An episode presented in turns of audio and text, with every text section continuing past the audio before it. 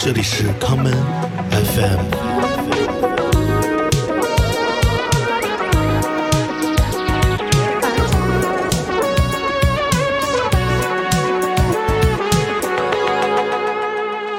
大家好，欢迎收听这一期的康门 FM。在上周的节目里，我们和倩哈哈倩云聊了聊她小时候有关音乐的成长的故事。在这一期的节目中，我们将继续和她一起聊天，来聊一聊他参加音乐综艺中发生的那些故事。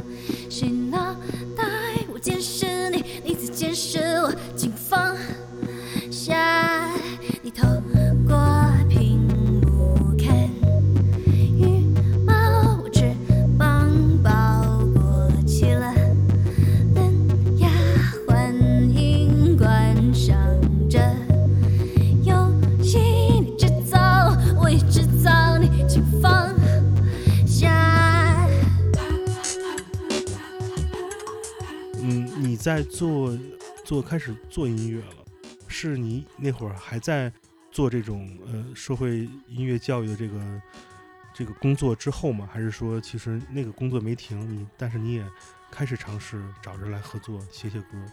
其实是在呃工作之后，后来我回长沙了，嗯然后我就发现其实我没有什么谋生的技艺，然后我就去呃就是、呃、画画儿，也画画也是是后后面的事情，嗯。然后后来我就我就是在消耗自己，就是嗯。用我我因为我会唱歌嘛，我就是用唱歌赚钱，嗯，这个消耗你指的是嗯，唱一些我不想唱的歌赚钱，OK，、嗯是去做做录音的这个 session 的歌手吗？录音歌嗯手还是有有有录音酒吧，然后有酒吧，然后也有也有呃那种呃是那种跑场上演那种，那就是卖嗓子？对，就嗯纯纯是卖嗓子，那都是我不喜欢的，没有一个是我喜欢的。嗯因为我们聊聊长沙吧。嗯长沙这座城市被称为星城，嗯这个星城有两个意义嘛，一个是它造了很多明星，二一个是自古人就就说长沙是是是一个一个星城。我去过长沙很多次，我发现长沙的娱乐行业是非常，我都不说厉害，我说壮观。嗯因为就是大家对于娱乐这件事儿的自我认同是很很强的。我最早接触长沙应该是在十年前，十年之前，十多年前，那时候长沙的地产房行业刚刚兴起，长沙算中国的大城市中房地产的房价起步最晚的几个城市之一了。在成都的房价都已经飙升之后，长沙才慢慢开开发。有一些长沙的那个房地产商会邀请像我这样的人去那边做一些房地产的项目，比如说看看能不能做个什么 live house 呀，做个艺术空间等等，会有这种。我就记得当时我去长沙的工作是给长沙的某个房地产项目做顾问，那那个当地的那个就是老板忙嘛，司机接待我，司机抽的烟是那种八十块钱一盒的烟，司机路过酒吧街就跟我说：“你这条街，这每个每家我都演一吧，我都去过，说了很多次我都不知道。”我就跟他聊嘛，好玩。他就讲，其实他身边的所有朋友，大家晚上就一件事儿，就是出去玩。这个认知其实对我来说，其实是蛮蛮震撼到我的，因为大家那么会玩、懂玩，也能玩的头头是道。他不是瞎玩啊，他尽管他可能去的那种唱歌的地儿，我不喜欢音乐，但他发现他懂，他会跟你说啊，你得去周三的，因为周三有谁什么，哇，这太厉害了。所以这个感觉跟我说，其实，呃，在长沙，如果你是从从事艺术相关行业的，其实混口饭吃很容易，因为有大量的需求，有这样的这个这个这个人才需求。那你你当时说自己在消耗自己嘛，就是靠自己有好嗓子来赚钱。你有没有接触到长沙最主流的娱乐行业是什么样子的？可不可以描述给我们？这这个行业是有，就是有很多这个长沙的音乐漂嘛，在在各个地方，无论是什么样的娱乐地方都在赚钱。最主流我倒是就是可能我也没接触到，没有去那个特主流的，对，因为那种非主流。对那种嗨嗨的地方我我不敢去。第一个就是跟我气场也不符，然后第二个我也怕，还怕啥呀？就是那种嗨嘛，我我不我不会嗨，嗨不动。对，嗯然后我就那那钱不是我能拿的，就是嗯不好，嗯，所以我也没接触到特别主流的，嗯，那你去唱歌的地方是什么样的地方？就是有就是什么凯宾斯基呀、这种我，操，这么牛逼！就是要要要爵士歌手的这些，哦，嗯明白明白哦，我嗯懂了，是那个范儿的。嗯对。那你接触到的，你眼中的长沙的这个娱乐行业是一个什么样的那个一个一个总体的印象给你的？乱，为什么是“乱”这个字？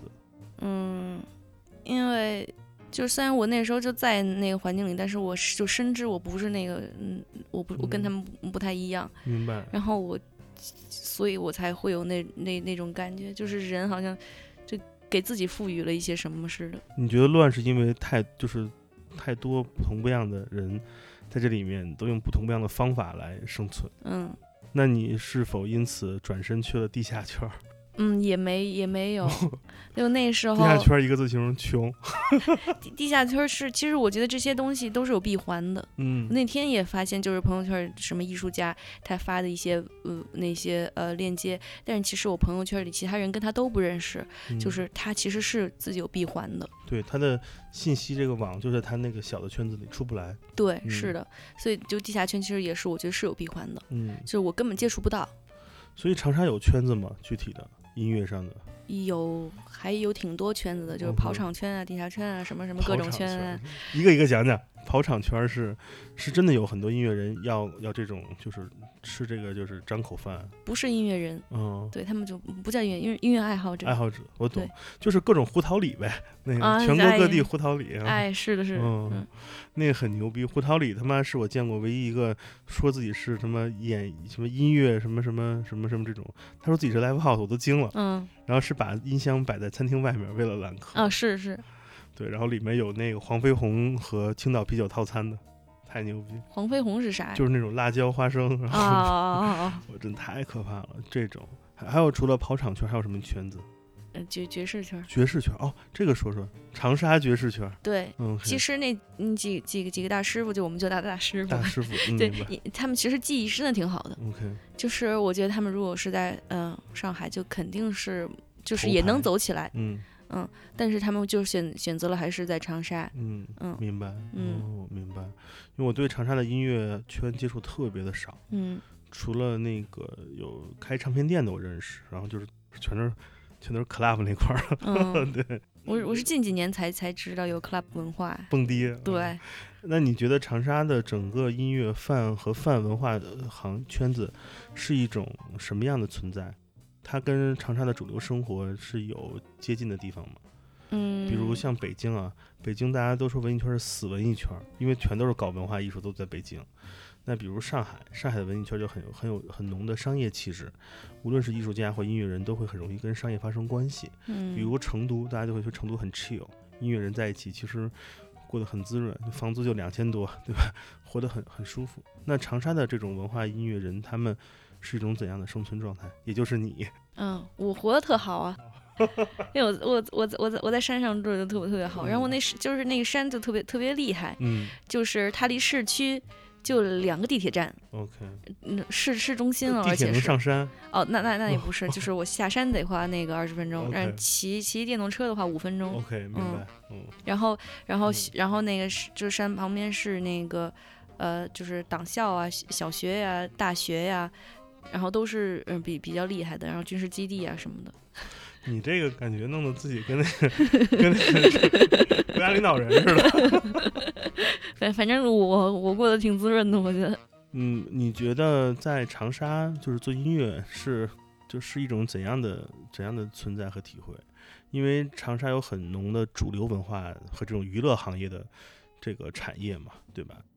我去长沙很多夜宵店，里面都会挂着很多这种电视明星的这个大照片儿。呃，嗯，会和他们发生关系吗？你的生活交际中，长沙的日常的年轻人在关注什么东西？你知道吗？就是亚嘛，亚，长沙也很亚是吗？长沙你嗯也可多很亚的年轻人，讲讲，但是我还是说，其实都是个闭环，嗯就是我觉得所有圈子都是闭环，他们根本接不接触不到其他的，所以我觉得，呃，就是可能是跑商务的人，他们会接触这两方。哦嗯，OK，哎，那那很亚的那个长沙亚圈儿是怎么看待你的？是你觉得你一点儿都不亚，还是说？我一点儿都不亚，我哪儿亚了？就是我一点儿都不亚，那但你在你在那个去年的这个综艺节目里，你可能是最亚的，真的吗？因为我一直对于过于健康、正面和阳光的保持很大的这种防备之心。我觉得节目中你跟张三七可能是我心中觉得灵魂很很亚的人。张三七一看就是满脸的不服，你知道吗？就嗯就很压很压，特别好。然后你你也是，你你都不是满脸不服，你就是满嘴不服。嗯，那我们来聊聊这个你是如何被节目发现的？因为你在做音乐、开始自己写歌之后，也会把歌发到网上了，是因为这样的关系，有人有人找到你吗？还是说你主动有报名我主动报名的，？OK，就是那个时候是呃那个呃我我不是歌儿都发在那个接生上面嘛，哦，然后就接生后来就做了一个那个大登录，然后就把我选上了，然后我就去去演了一次出在上海，然后就嗯上海的一些呃老朋友，然后就过来看我演出，嗯。就是说哎。可以走起来，然后，然后，然后就是说，然后，然后，然后他们就看到一些资讯就会发我，嗯。然后我就看到这个那个呃这个节目，虽然这名字有点土啊，但是但是他那个就是说呃内容不限，就是所有音乐风格都可以。我说哇这么包容啊，嗯那咱就嗯试试。然后我就然后刚好就是呃就是呃就就就就报上了。那个时候好像还有好几个朋友都给我推荐了这这个这个。嗯呃，节目，然后我就就报，然后一报就就试上了，然后就一试就就上去了。所以关键因素是一你在你在音乐平台，而且还是接生发过作品，嗯，然后由于发的作品，接生给了你一些机会演出，他们推新人的计划嘛，对，让你可以有机会演出，然后嗯有慢慢有有一个是建立自己自信，嗯，二一个是慢慢拓宽自己的这嗯个知名度。那我就要问了，你最开始在接生或者这些音乐平台传的自己作品中，哪首是你自己最满意的？我现在对以前的歌我都没有特别的，那，哎，这你看你刚刚那个出道没多久就已经开始对自己早期作品 有了有了那个很大的抵触情绪。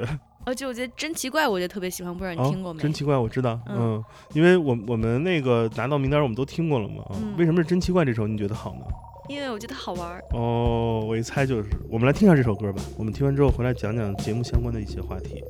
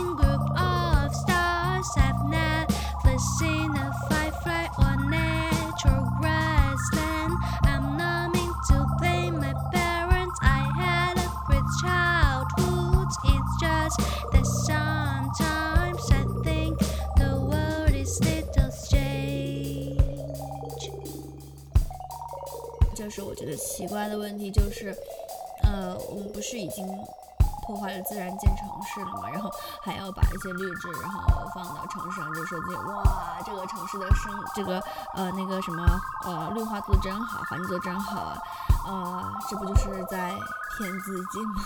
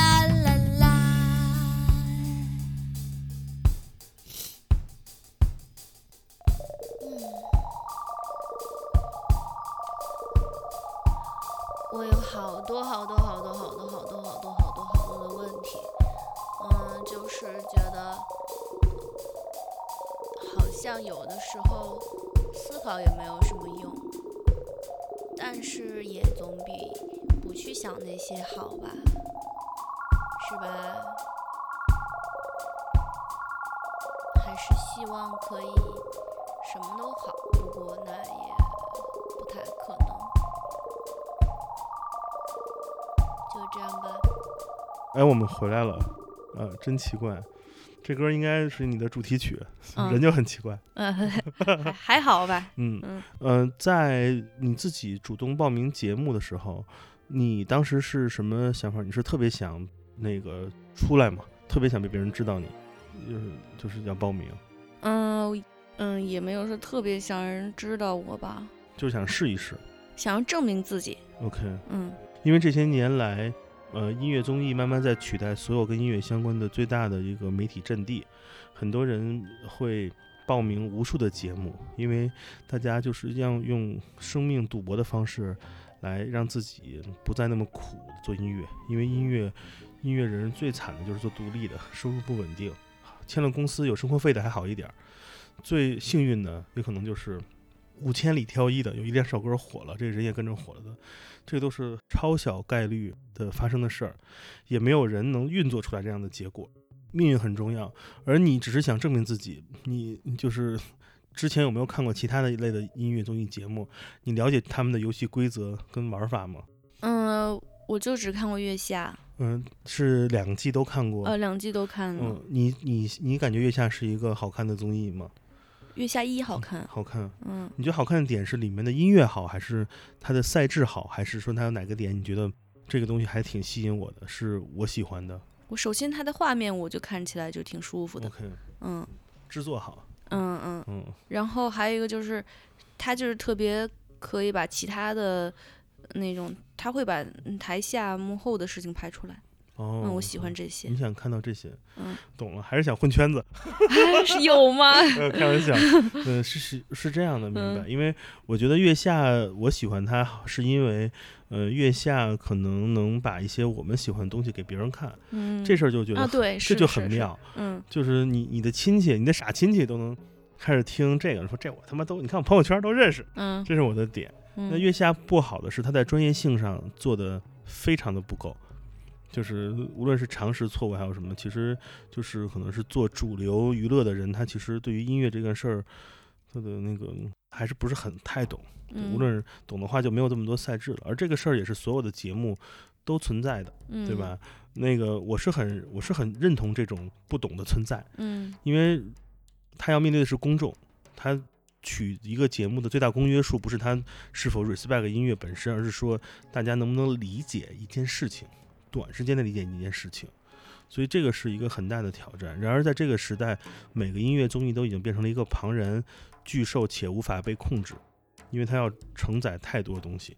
它是一个超载的印度火车，而它不会是一个平稳运行的一个美国公路上的那种大卡车，因为它很挤，就是在抢这个东西。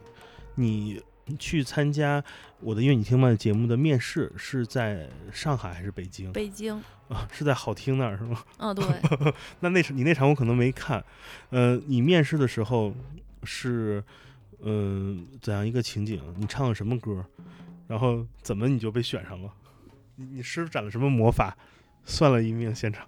嗯就是我就是呃准备了一首中文歌，一首英文歌，嗯，然后都没唱完就打断了，然后就就说可以了。那你是不是当时觉得自己没戏了？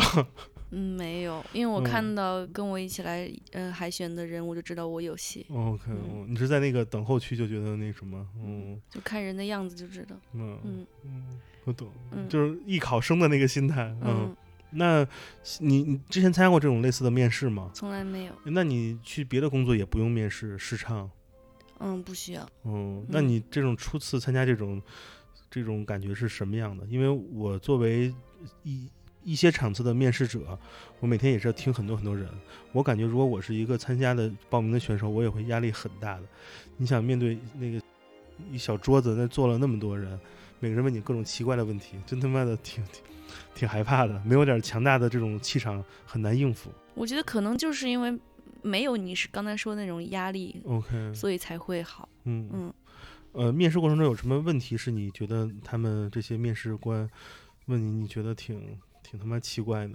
我早忘了，哦，嗯，然后也没觉得不是，都没觉得不是，嗯。嗯，然后你就你就就过了，就就就选上了，太太牛逼了嗯，。就是好像还就跟他跟大家有说有笑的，但是忘了哦说了是些什么的。嗯，不错，那你这是很顺利的，你这个可是很顺利的过程。对，就是因为嗯没压力嘛，因为我嗯不是我不是说就是天天报名参加节目的人，嗯 OK，对我就想玩。玩一下。嗯，哎，那你你当你知道你可以参加这个节目的时候，你有没有咨询过谁，给你哪些意见？你有没有想过自己关于名次或者如何，就是利用游戏规则生存下去的这些事情？我那时候就想是在那个半决赛之前马上就要淘汰，但是我没想到第一轮就淘汰。是都这哎么想？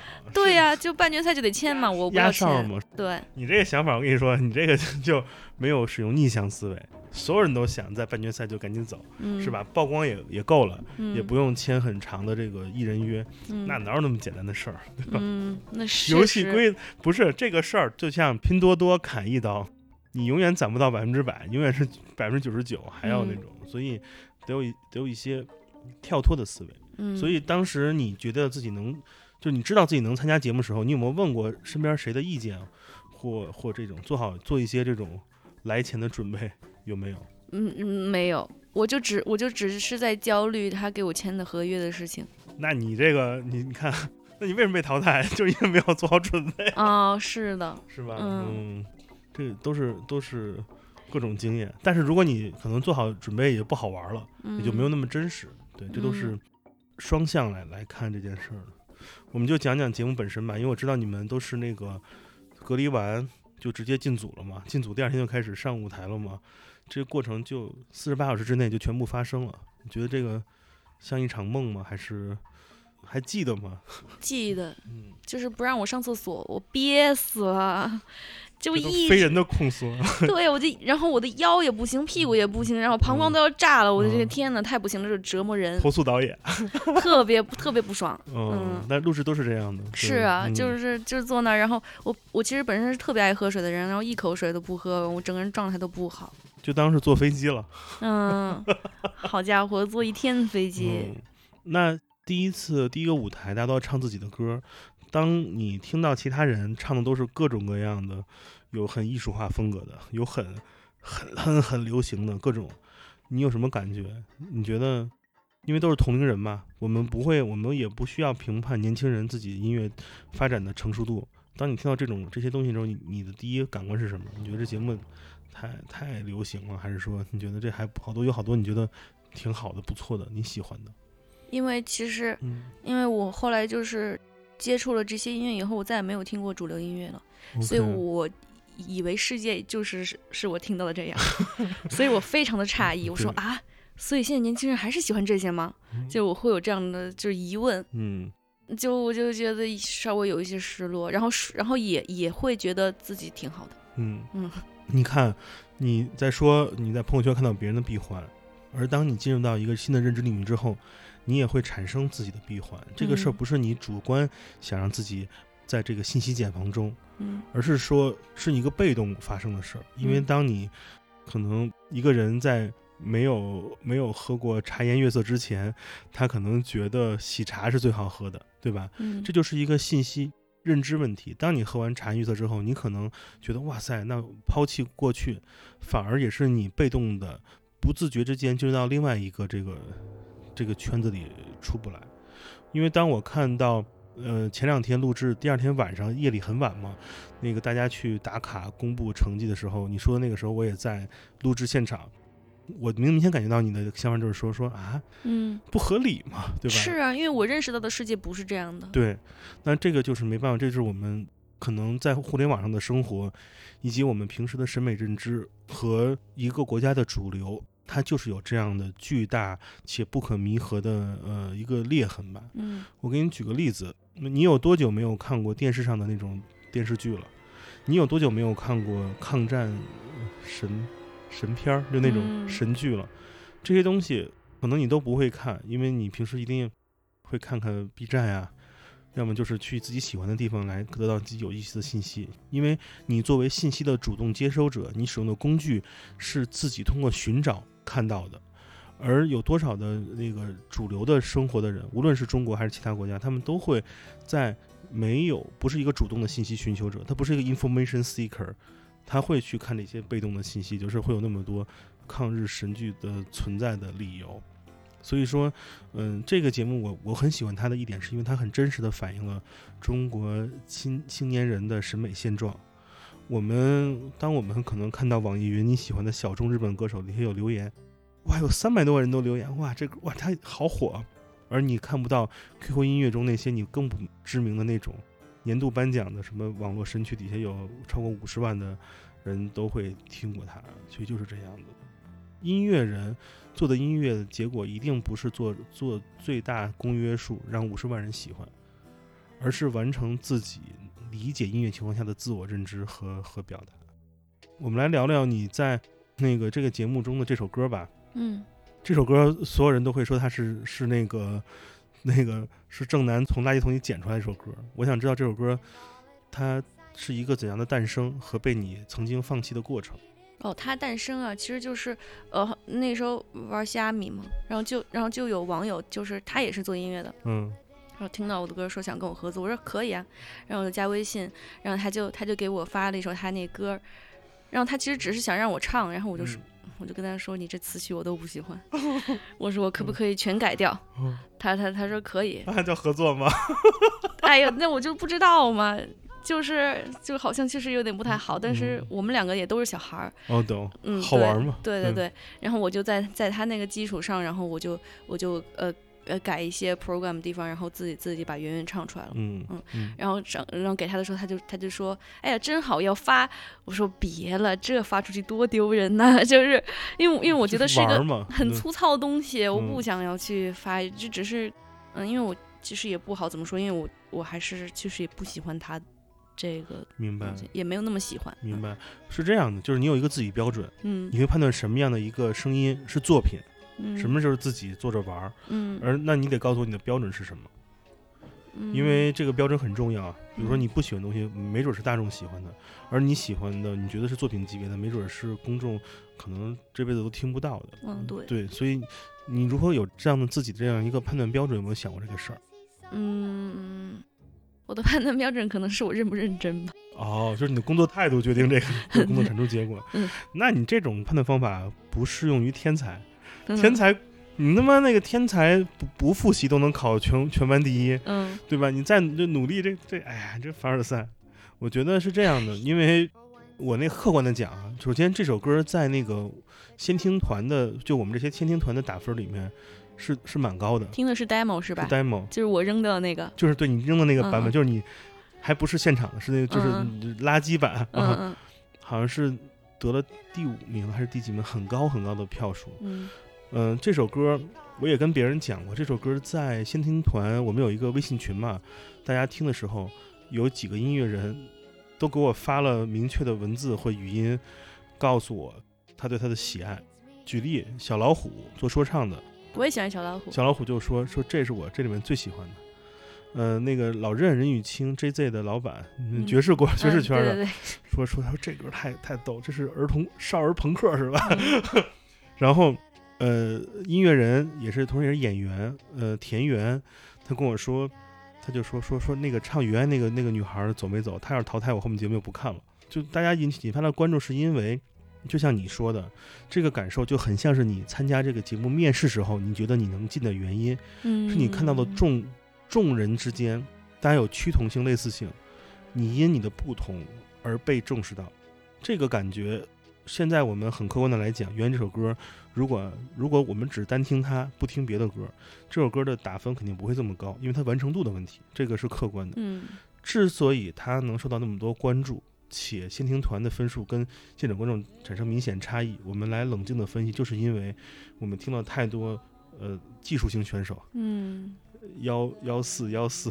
幺六幺六幺五幺六四五的这些作曲，嗯，还有那些从歌词写作到编曲上就太嗯听了什么十万遍的东西，就或者说你那东西再出来我不会再听的东西，嗯，听了太多，所以会让《圆圆》这首歌感觉嗯新音乐在这儿嗯，它是一个有一个内环境比对的原因，而在现场，你觉得为什么自己会得到那么多就是普通一般观众的票？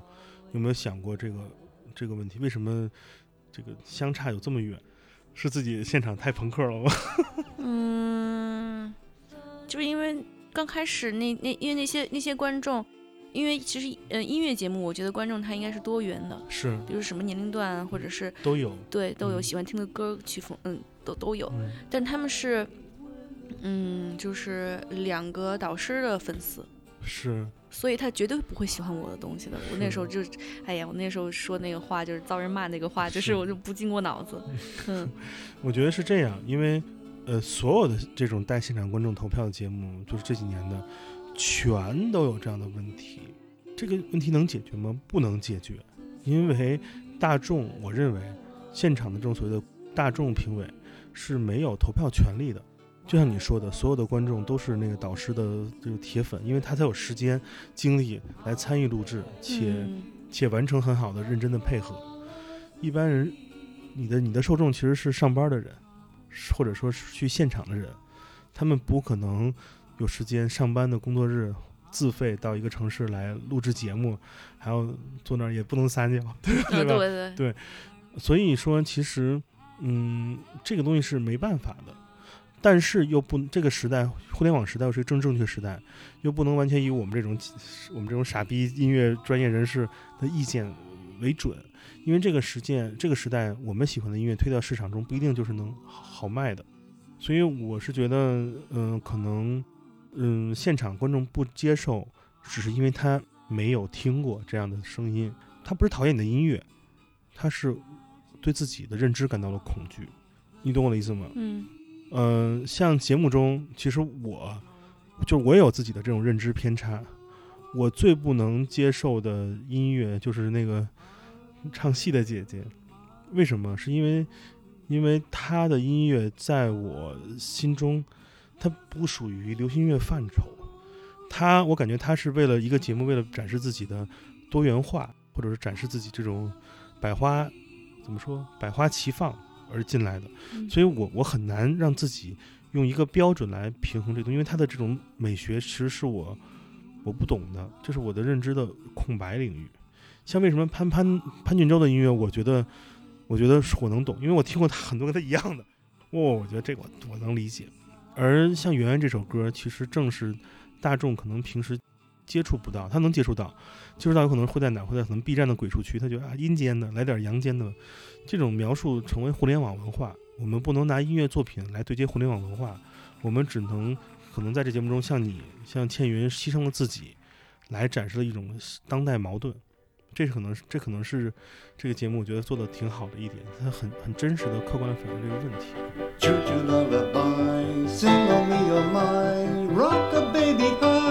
Choo choo.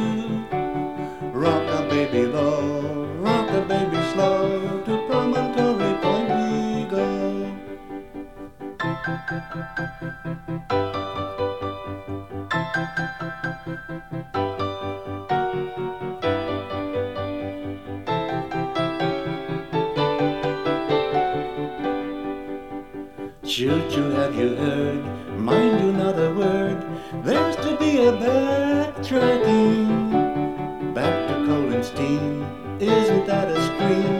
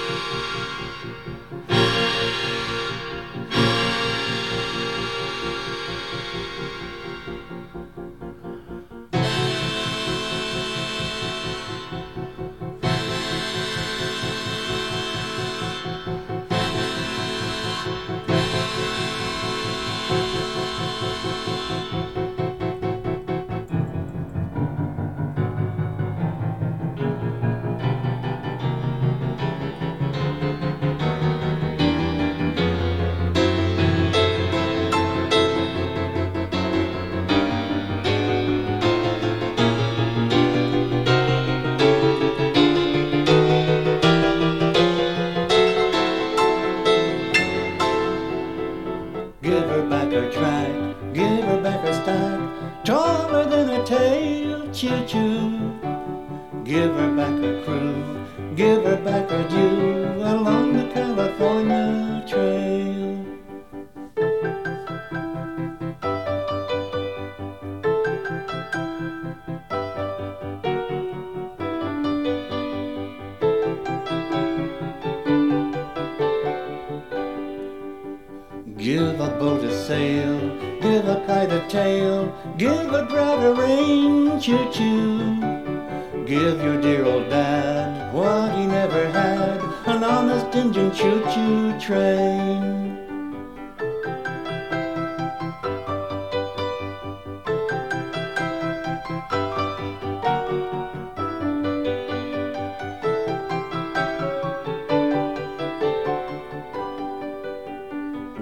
Union Day is the 10th of May, just for you and me, choo choo. Past and present meet underneath our feet, a promontory point of view.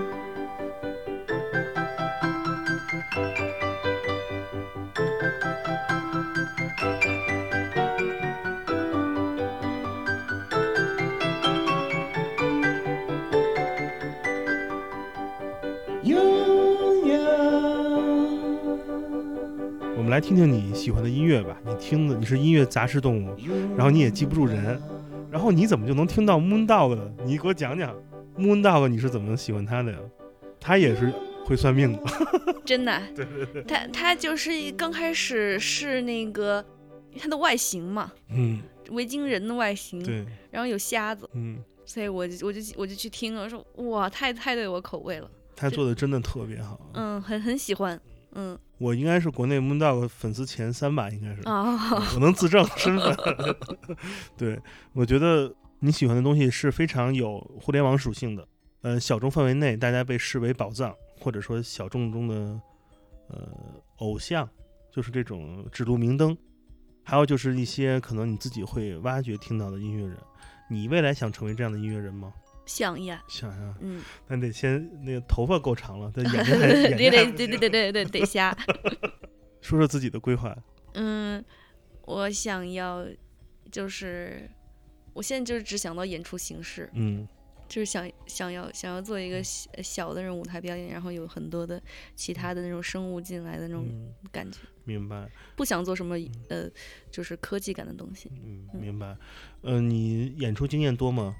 不多。不多。但你是不是很兴奋于在舞台上的自己？嗯，很很开心。嗯，我给你推荐一个乐队的现场来看吧。嗯他们是一个成都的乐队，叫做超人甜甜。哦，我不知道你有没有之前刷到过，嗯就看那个，因为他们的那个就是呃简介的那个呃就是图片，就是嗯那个女孩儿嗯穿的那些衣服，我觉得还挺挺有意思的。嗯、他们的现场呃非常的非常的好，嗯，是因为他们的乐器的演奏编排全都在为表演这件事儿服务。嗯无论是他的妆发、形体、嗯审美上，以及音乐的选择的所谓的呃取其轻、取其重的这个比例，都是在为现场表演服务。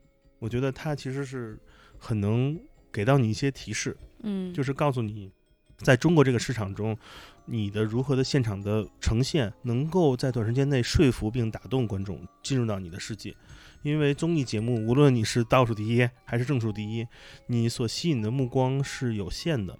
而且，因为你自己也说，你的目标是想在现场多做一些提升或者创作，并非狂发专辑，因为你也不是唱片公司这种模式嘛。那这个状态下，其实你要了解中国的现场观众是由哪里构成的。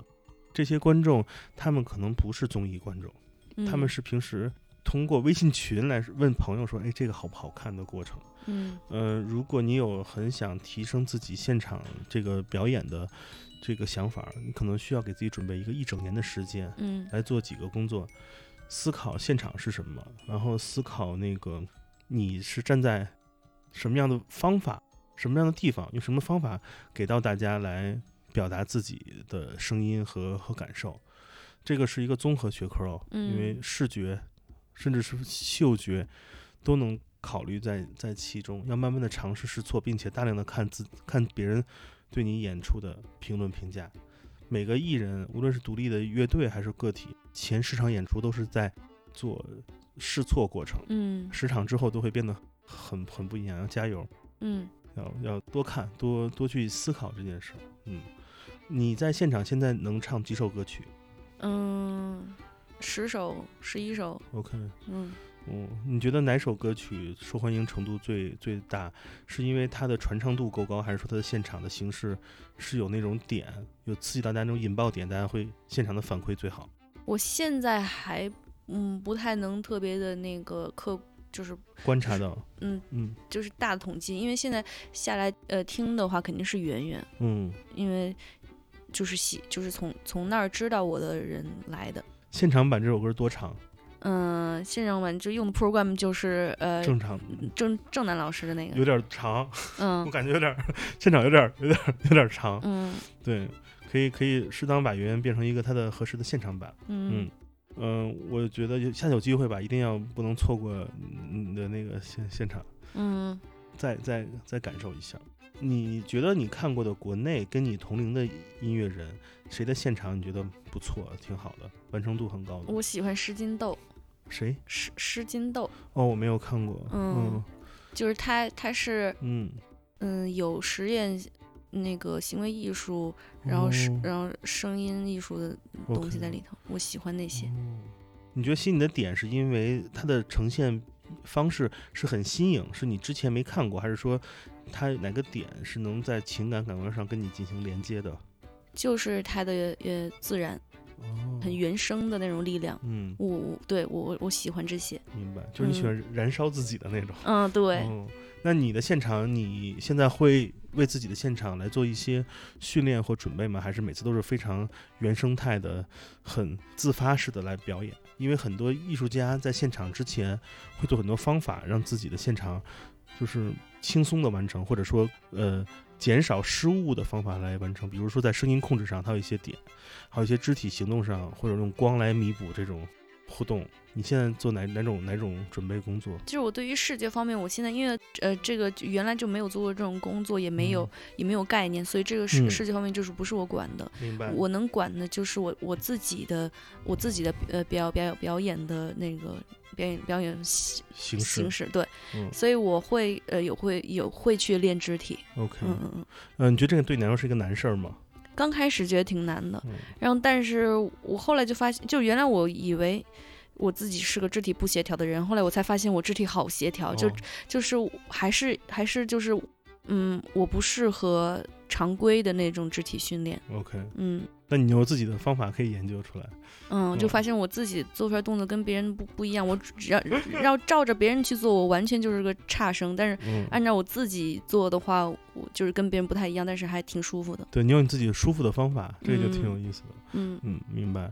在那个新的音乐创作上，你现在都是完全自己完成吗？还是有哪些你要合作的音乐人、乐手和制作人是你你短时间内想想工作合作的？因为跟别人合作能迅速提高自己在声音选择上的丰富性跟多样性嘛。嗯，嗯，现在就是呃想的是，我我能说吗？就是我下一张 EP，可以啊。嗯，我的嗯计划其实是要做一个呃动画短片，哦，嗯，然后我自己也参与一一些动动画的，然后对讲一个故事，所以上面，所以它的一些视觉创作也是你自己来主导。嗯，对，方向主导。好呀，嗯。那这个不用透露太多，期待看到这个、嗯这个方式。但是，但是嗯因为就是跟我合作的那个，呃，就嗯是呃朋友，他嗯他也他也不是专业做这个的，所以嗯我不知道他到底能不能完成或者能完成度怎么样，这个我不好说。压力来到他那边了。哎，对，所以就是如果要是这部完完成不了的话，我会以另一种形式。明白，嗯没事，我们期待吧，因为这个概念先行了。嗯、我觉得你的工作方法呃挺好的，因为我刚才问你的问题嘛，是技术先行还是概念先行，还是一个灵感动机先行？你首先你是不用技术先行的，不是走那个行活这块儿的。嗯，二一个是你在尝试把自己的灵感往那个概念先行这边来走，因为你的人生第一首那个班会歌也是 也是概念先行的嘛，这就是一个嗯非常典型的艺术家工作方法。然后这里面其实作为呃想尝试用艺术家的方法来做创作的人，其实要做好两点，一个是呃你的领域中的博学，为什么？concept artist 概念艺术家很容易概念撞车。因为观念艺术这个东西，就是它是它是一个哲学命题的起始点，它始于一个假设，比如我来到苏州，我的观念是：若苏州今天有彩虹，我将在广场上唱歌。这个感觉好酷啊，好有诗意。结果我一查，一九五四年已经做过了。怎么他做过？是因为我不够博学，嗯是因为当你有了一个概念、观念，无论是动画短片或者其他的方式，或者现场的表演表达，很容易在概念上跟别人相撞，所以需要用大量时间来做一个基础的这个基础的 study 基础研究，把跟你相仿的艺术家和他们表演方式做穷尽，了解他为什么要用这种方法，然后学习自己，观看自己作为艺术家的成长过程，由我们刚才聊到的小学、中学到大学，因为每个人的家庭不同，生长的城市不同，个人的成长轨迹很不同。观察自己，找到自己生命中的那些地方与人不同的，以此为研究对象，来由此衍生、开发概念，再把它转化成你作为音乐的表达手段。这样，其实你就会解决什么问题呢？在未来看自己之前的作品，不会嫌弃它，哎呀，当时好稚嫩，嗯因为这东西都是独一无二的，它哪怕再稚嫩，它也是跟你有强关联属性的。所以，当一个艺术家要做概念引领创作的时候，就要做好第一个是防守，是足够的博学，才能避免这种撞车。撞车不是不好，而是会会让你自己的作品含金量降低。嗯第二点可能是需要非常了解跟你有相同工作方法的其他的跟你活在同一时代的艺术家，不要去看大师。大师之所以成为大师，是因为他们够赚够卖钱，别人为他们封树碑立传，他们成为大师。而跟你年龄同样生存在同样的地方的同样城市、年龄相仿的艺术家，无论是做视觉的、做听觉的，哪怕是做其他种类的，你要看他们的工作方法。因为只有你们的工作方法的一致，才能体现这个当代属性。你如果用的是七十年代的工作方法，其实你做东西也不是用这个时代。这两点如果做好了，其实会在未来以概念为先的基础上，让你自己很顺，让你不拧巴。对，大概是是这样的。啊，这是今天课后作业。对，特别好，特别好。我们最后怎么聊这么专正经？这是我的错啊！各位听节目的朋友，向您道歉。呃，特别开心能跟千云聊天啊！下次那个我们约约长沙啊，行行，River 啊，嗯，可以给大家做嗯广告。那个长沙那个中国那个长江以南最好的，有着最好的那个音箱听觉声音系统的那个一个舞曲音乐俱乐部啊，River 就在长沙，大家有机会长沙见。嗯，河里见。对呃，特别开心能在去年这个夏天那个听到倩云的音乐，呃，也也非常非常的喜欢。然后大家有时间也可以去听听那个倩哈哈之前的作品。也如果他在二零二二年有机会演出，大家也可以去现场看看他的现场表演。同时也期待他能在两年之内吧，不给他 太大压力，做一些新的歌给我们听到，好吧？祝你生活愉快。呃，你哎，你那画儿还卖吗？嗯，画儿还还就是就卖不卖无所谓。那那大家那个就是你们去微博多买点儿好吧，那个一般带点儿生活费好吧。行行行行，谢谢。好，就是去关注倩云的微博啊，自己报一下账号，呃，C H A I N H A H A，嗯嗯，然后大家去倩哈哈那儿可以看看，如果有有一些他的创作小版画，大家支持一下好吧，谢谢谢谢。赚点生活费。那个用高质量手工那个水彩纸印制而成，啊，对对并附，个人签名及收藏证明，好吧？大家成为成为艺术家生活的一部分。我这广告做的，那个特别好。特别好。嗯，节目的最后给大家选首歌吧。嗯，最后，嗯，想选，嗯，就是，呃，三宅纯的《Pickle Bird》。我们选听三宅纯的《Pickle Bird》。好，那个我们节目就是这样。如果大家喜欢我们的节目，想跟我们有更多交流的话，可以添加我的个人微信，也就是剑崔的汉拼全拼，我会把你拉到我们听友群里，我们可以在里面聊。我们有五个群了。然后那个我们这个与那个音乐综艺《我的音乐你听没》有关的系列音乐人的节目还会采访。我们现在采访全都是一轮游的，就是失败者联盟，对吧？对，我的音乐没人听的这帮这帮音乐人。我们之前有做过了，做过谁？做过那个莫宰阳了，呃，做过那个 NONO 了，是吧？今天有了那个呃那个倩云。我们下一期将迎来这个失败者联盟中的一个叛徒啊！我们下期会做那个朱恩池啊，嗯，朱恩池太逗了，嗯、就是这样的节目，希望大家继续关注我们这系列啊！啊，感谢大家收听这期 Come FM，我是建崔，我是 Chat 哈，我们下期见，拜拜。拜拜。